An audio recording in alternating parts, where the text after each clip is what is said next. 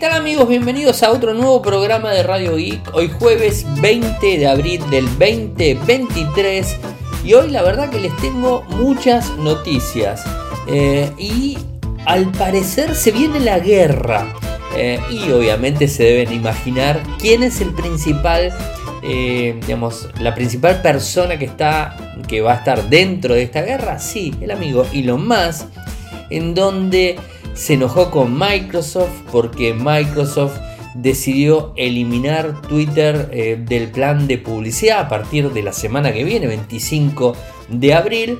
Y entonces Elon Musk eh, dijo que le va a iniciar una demanda legal a Microsoft. Así que bueno, la guerra se viene por ese lado. Eh, Samsung al parecer podría volver muy pronto a utilizar chips Exynos en su gama tope importante.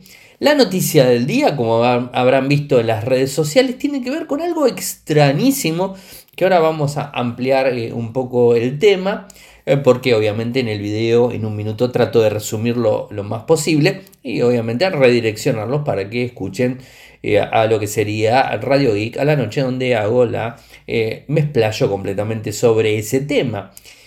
Parece que Samsung quiere comprar paneles OLED al G. Sí, obviamente, ¿cuál sería el motivo? Mm, tratar de frenar el incremento de ventas de televisores chinos.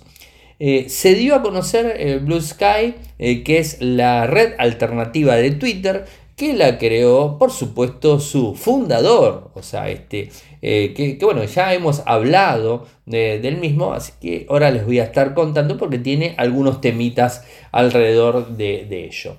Samsung eh, parece que quiere acelerar el lanzamiento al mercado de el Galaxy Z Fold 5 y Flip 5. Nada totalmente confirmado, pero algo eh, parece que se viene. Por el otro lado, el Starship de SpaceX voló, pero también voló por los aires porque terminó explotando. Ahora les voy a contar. Y por último, la gente de Canonical lanzó la versión Ubuntu 23.04 Lunar Lobster. Así que vayamos a estos temas. Vieron que Samsung en su momento eh, en la línea S hacía como un combo. Te, ponía eh, en alguna parte del mundo microprocesadores Qualcomm en gama alta, ¿no? la línea S, microprocesadores Qualcomm, eh, no sé, en eh, Europa y en América te ponía Exynos. En el S22 puso en América Qualcomm y en lo que fue Europa eh, Exynos. En el S23 se decidió completamente por Qualcomm, que de hecho son con Qualcomm. pero sigue trabajando con Exynos y venimos hablando, por supuesto, del Exynos de 2400, ¿no? O sea, este microprocesador eh, que podría ser el micro eh, más, potente eh, que la empresa lanzaría y que según dicen podría estar equipando incluso de forma completa el S24. Sí, obviamente eh, la línea S24 que se va a lanzar en febrero del 2024.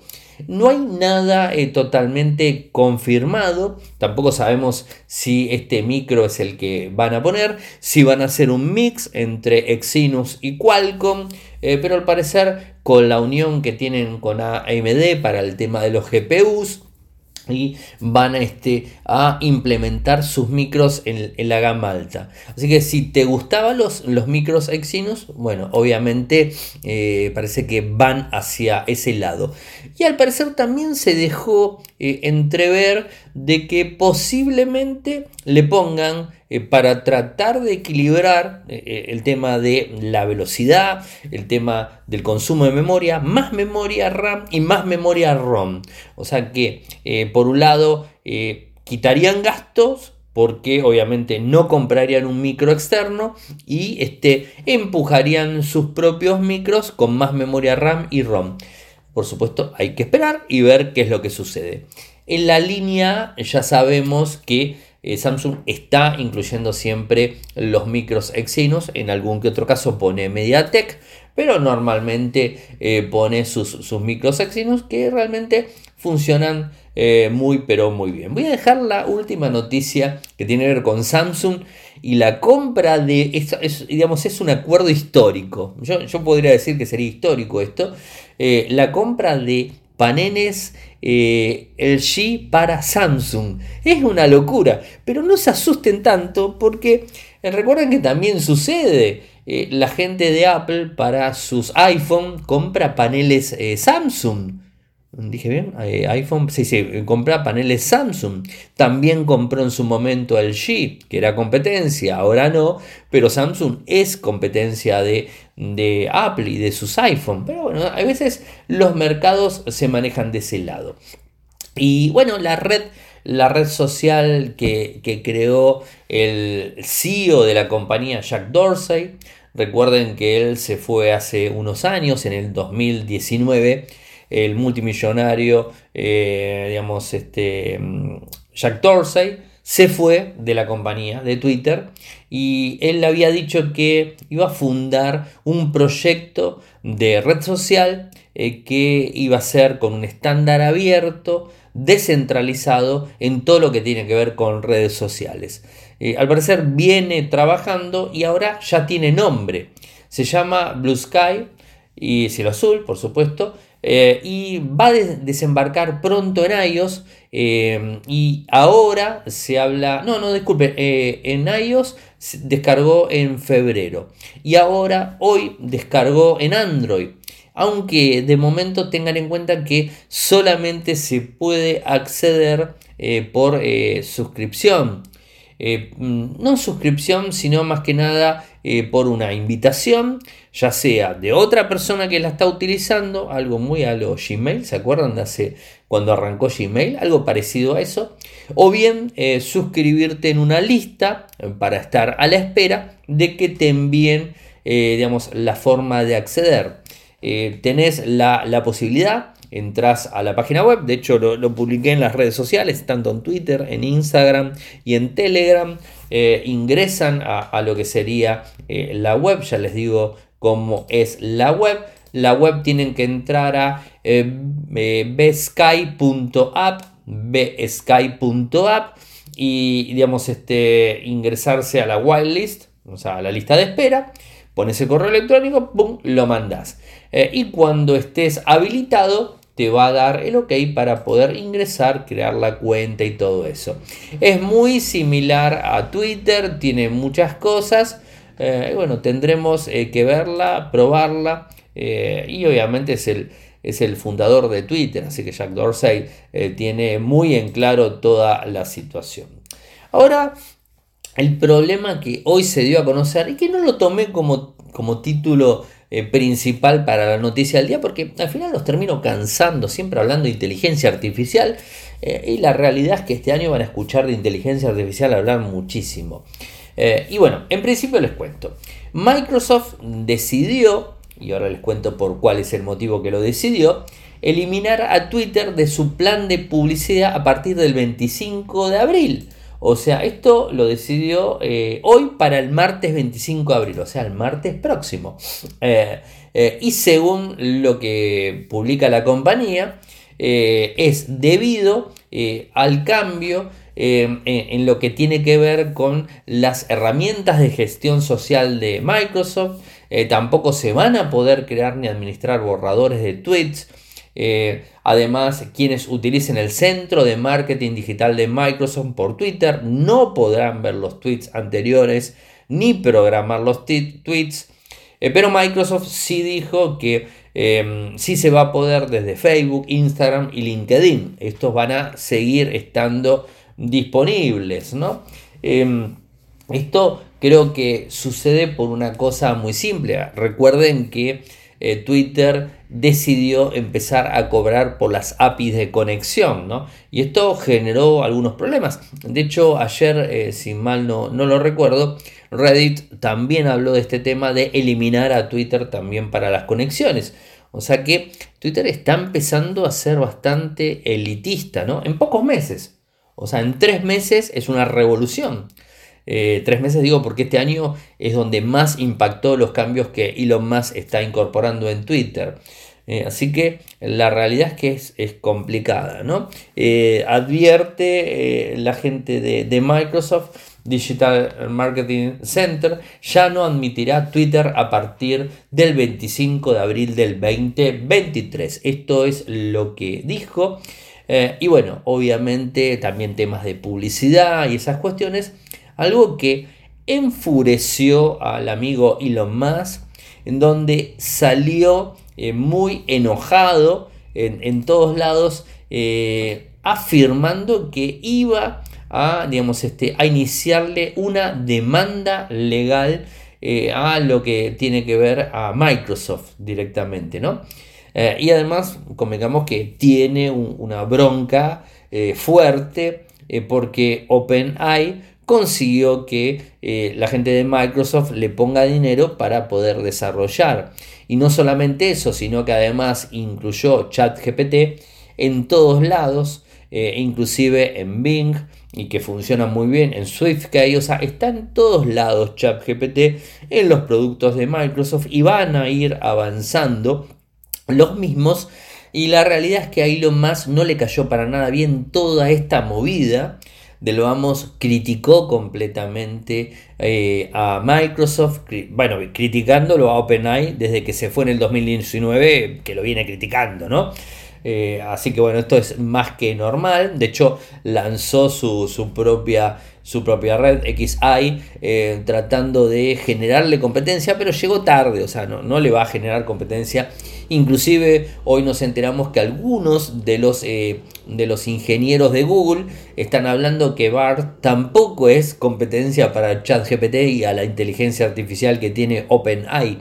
Así que evidentemente en lo que va, al menos, o sea, porque esto eh, avanza de forma exponencial, se multiplica el avance, no se suma, se multiplica. Hasta mediados de año eh, vamos a ver a OpenAI y a ChatGPT como líder en inteligencia artificial. No me queda la menor duda, igual falta poco, tres meses más. Eh, hasta mediados de año no vamos a ver avances, yo creo que todos llegaron tarde y OpenAI lo hizo despacio, despacio, despacio, despacio, ¡pum! y la pegó. Y Microsoft le ayudó, algo que por supuesto... Eh, al amigo Elon Musk no le gustó absolutamente nada. Entonces, ¿qué es lo que sale a decir Elon Musk en el día de hoy? Eh, que la inteligencia artificial, OpenAI, utiliza de fuentes a Twitter. A ver, Twitter eh, puede ser fuente, sí, pero ¿puede llegar a ser fuente como para una inteligencia artificial? ¿Qué tipo de porcentaje realmente puede ser Twitter como fuente. ¿Por qué? Que yo sepa, los caracteres no te dan para escribir una nota completa. Y, si bien tenés información en Twitter, que de hecho lo tenés y es un, es un canal para informarte de lo que sea, muy pero muy bueno, no me cabe dudas, pero siempre Twitter te termina linkeando hacia otro lado. De hecho, por ejemplo, Infocertec, cuando yo publico una nota en Infocertec, sale a Twitter y pone, no sé, eh, la empresa tanto lanzó tal producto y te pone el enlace. Haces clic y de Twitter te vas a Infocertec, ¿no? Eso es lo que hace. Y esto lo hace un montón de personas. Y cuando, por ejemplo, querés contar algo y no te entra en los caracteres eh, básicos que tiene Twitter, ¿qué es lo que se hacía normalmente? Era poner una imagen con el texto. Entonces vos ponías la imagen y contabas toda la historia, ¿no? Eso es lo que se hacía en su momento. Ahora con Twitter Blue podemos llegar hasta los 10.000 caracteres, pero no todo el mundo tiene Twitter Blue. Y además Twitter Blue, con el aumento de 4.000 caracteres, con el aumento de 10.000 caracteres, es relativamente nuevo. Así que se está alimentando ahora de eso pero Twitter Blue eh, en el sentido de, lo que tiene que ver eh, con el acceso está cerrado para la persona que tenga acceso a Twitter Blue. Así que me parece bastante extraño lo que nuestro amigo Elon Musk eh, quiere, quiere decir, pero está enojado, está enojado y es lógico, es una persona que patalea, patalea, patalea. Y bueno, ahora está pataleando por este, por este tema y quiere llevarlo a los tribunales, a Microsoft. Eh, y habrá que ver qué es la historia que va a inventar, que va a decir. yo sigo diciendo lo mismo. Es como una persona despechada completamente porque perdió la oportunidad en OpenAI, eh, firmó la carta para tratar de atacarlo, no salió como quería, sigue todo exactamente igual. Eh, y bueno, él lanza su inteligencia artificial, hace ruido un día y después queda muerto. Eh, y entonces es como que no, no, no, no termina bien de, no termina bien de, cerrar. Yo creo que eh, quiere abarcar demasiadas cosas y la realidad es que no está eh, siendo bueno en absolutamente nada. Hoy se, salió a decir también que la Cyber, Cybertruck, estas famosas camionetas, recién ahora va a tener fecha este año para la entrega de algunas unidades. O sea, es como que esto también hace un par de años, si mal no recuerdo, es que se anunciaron las Cybertruck, estas camionetas eh, que tipo naves, no naves espaciales, sino vehículos espaciales eran, eran son muy, muy extrañas, ¿no? Eh, blindadas con toda la tecnología y todo, ¿no? Eh, pero no termina. Hoy salió el tema de Starship y, tuvo problemas, tuvo problemas el otro día. Entonces, como que realmente yo pienso que más allá de comprar empresas y tratar de llevarlas adelante, yo creo que, a ver, opinión personal, ¿no? Debería tratar de concentrarse un poquitito más en las empresas que tiene y tratar de que avancen y no que sean a los manotazos, ¿no? Porque lo que tiene que ver con Starship, ahora les voy a hablar, es como que de explosión en explosión, que va generando sus, cohetes de SpaceX, va generando la experiencia para ir avanzando un poquito más. Eh, pero bueno, yo qué sé, es, un, es un tema es una persona bastante eh, complicada y, veremos eh, qué termina pasando. Rápido. Eh, Samsung parece que quiere eh, avanzar en el lanzamiento del Galaxy Z Fold 5 y Z Flip 5. De hecho, se dice que en junio estarían ya las bisagras para ambos dispositivos plegables, que serían mucho más fuertes que la de los modelos anteriores. Recuerden que de año a año se van haciendo eh, cada vez más fuertes. Ya la línea 4 es muy fuerte, pero la 5 parece que sería más fuerte todavía. Y además también acortaría ese, espacio, esa, esa pequeña luz que tenés cuando cerrás el Fold 4 y el Fold 5. Bueno, eso también lo estaría cerrando. Se habla de que eh, las fechas probables sería a mediados del verano de Estados Unidos, ¿no? Por, supuesto. Eh, están en, o sea, están entrando en primavera. O sea, le falta un tiempito. Eh, pero bueno, por supuesto nosotros les estaremos contando. Y de Starship, bueno, voló por los aires, esto no, no hay dudas. Recuerden que esta semana, el martes, iba a lanzarse. Bueno, hoy se lanzó, se lanzó en tiempo y forma, todo bárbaro logró despegar, eh, pero tuvo mucha presión atmosférica sobre los cohetes durante el, despegue. Eh, se solucionó el problema, eh, pero el sistema de supresión de choque con los famosos chorros de agua, al parecer ha sido la razón por los que los motores Raptor 2 soportaron el despegue y ya desde el comienzo varios se apagaron. Después terminaron de explotar, bueno, no terminó de, de bajar, la idea era que salga y que baje. Bueno, salió, pero no, no bajó. Este, explotaron. Eh, después que se desacoplaron de la Star, eh, Starship S-24. No pudo desacoplar el Booster 7 para terminar en una bola de fuego que explotó. La idea original era aterrizar el booster en el Golfo de, México, de, México dije, disculpen. Eh, bueno, y al parecer no se sabe bien en dónde cayó, ¿no? Pero bueno, este, eh, igualmente es un hito, ¿no? Pero de a poco es como que eh, va eh, avanzando a pasitos, ¿no? se entiende, es bastante complicada la situación, no es fácil, pero bueno, es lo que, lo que está pasando. Canonical, que es la empresa que está detrás de Ubuntu, lanzó una nueva versión, Ubuntu 23.04, que se llama Lunar Lobster eh, y que tiene como principal eh, funcionalidad eh, un inicio de, sesión directamente de lo que sería el Active Directory de Microsoft. ¿Se acuerdan? Bueno, ya tenés esta posibilidad. Suma Active Directory Genome 44, que es mucho más flexible, mucho más simple, todo. Eh, ¿Qué más? después también tiene la beta de Steam, en donde podés jugar y hacer eh, un montón de cosas. Eso la verdad que está eh, muy bueno. digamos, ah, y lo de Active Directory, recuerden que más allá de los servidores, también vas a poder loguearte con cualquier eh, producto de Microsoft, eh, Office 365, bueno, cualquier otro de esos productos, lo vas a tener y no vas a tener inconvenientes para poder utilizarlo.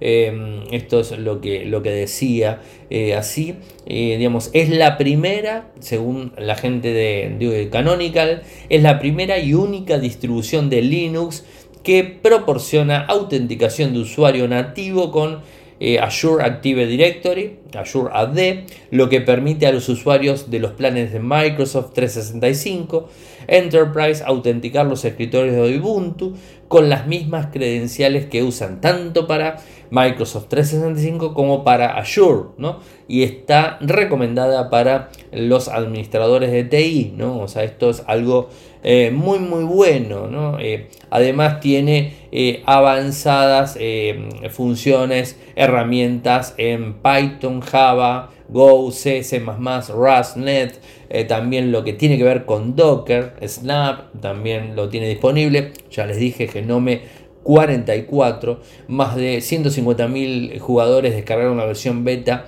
de acceso anticipado de Steam, bueno acá lo tenés, este, Steam en Snap para poder instalarlo. Eh, la verdad eh, está muy bueno la, distribución y habría que probarla, sinceramente. Eh, pero como bien les dije, la noticia, la noticia del día me parece que tiene que ver más que nada con LG y Samsung. Nunca habríamos pensado que dos eh, mm, compañías que compiten directamente se fusionen eh, y se vendan entre ellos display, ¿no? A ver, les hago un poco, les doy un poco de contexto. La gente de Samsung eh, lanzó, digamos, este, hace 10 años casi, el primer televisor OLED, ¿no? O sea, que utilizaba un panel QD OLED, fabricado por supuesto por Samsung Display. Eh, parece que no le interesó y que tuvo algunos, eh, algunos problemas. Eh, y, bueno, o sea, el, G lanzó paneles OLED hace 10 años y de hecho son líderes en paneles OLED, por supuesto, lo vienen siendo. Y este, de, de, alguna manera se quedaron con esa, con esa tecnología y fueron pasando determinadas etapas, de hecho nos lo contaban esta semana, tuvieron algunos problemas con el brillo, bueno, con la luminosidad y un montón de cosas que fueron avanzando a la medida que iban pasando los años. Eh, pero eh, hoy nos, enteramos, eh, además el panel OLED es más económico que los paneles que está poniendo Samsung y ahí es hacia donde voy. al parecer, tuvieron conversaciones desde LG y Samsung unos meses el año pasado eh, y que no había quedado un acuerdo completamente, eh, quedó en segundo plano, ¿no? Pero ahora parece que reanudaron las discusiones y creo que están en muy buen camino, en donde se habla que eh, a finales de la primera mitad del 2023, o sea, ahora, muy poquito, Samsung podría estar comprándole a LG paneles OLED entre 200.000 y 300.000 paneles. ¿Para qué? Eh, para utilizarlo en los televisores. Entonces dicen, ¿por qué va a ser esto? Y obviamente eh, mm, hay un gran avance de, eh, de fabricantes chinos que sacan Smart TV en tecnología OLED. Entonces, al aliarse, creo, a mí sinceramente creo que son las dos mejores marcas tanto Samsung como LG siempre me preguntan qué Smart TV me compro, Samsung o LG, y yo siempre digo lo mismo. Y fíjense en el valor, cuál le gusta más de aspecto, eh, pero los dos paneles, los dos televisores, los dos sistemas operativos son geniales. Compren cualquiera de las dos marcas, o sea, eh, vienen las dos de Corea del Sur y son las dos geniales. Yo tengo mi preferencia por una de ellas, pero da exactamente lo mismo. Compre Samsung o compres LG, compres LG o compres Samsung, es lo mismo. Vas a tener una experiencia magnífica en cualquiera de los dos paneles, en cualquiera de los dos Smart TV. Así que eso no me lo pregunten más porque creo que es así. E inclusive les digo, para mí son los mejores paneles. Samsung y LG son los mejores paneles para televisores. No me cabe la menor duda. y por cualquier otra marca. Pero por supuesto los chinos vienen avanzando vienen sacando Smart TV de forma constante y compitiendo. Entonces este, eh, lo que quiere hacer Samsung es competir directo y entre los dos parece que se aliaron o se van a aliar eh, para bloquear eh, el empuje que están teniendo los fabricantes chinos de otros lados. ¿no? Eh, creo que es una, es una buena, una buena predisposición a, digamos, este, fusionar el empuje y tratar de desplazar a los demás fabricantes porque en definitiva lo, le come el mercado uno, le come el mercado al otro, más vale nos ponemos los dos fuertes y le sacamos lo sacamos completamente del mercado o les bajamos las ventas.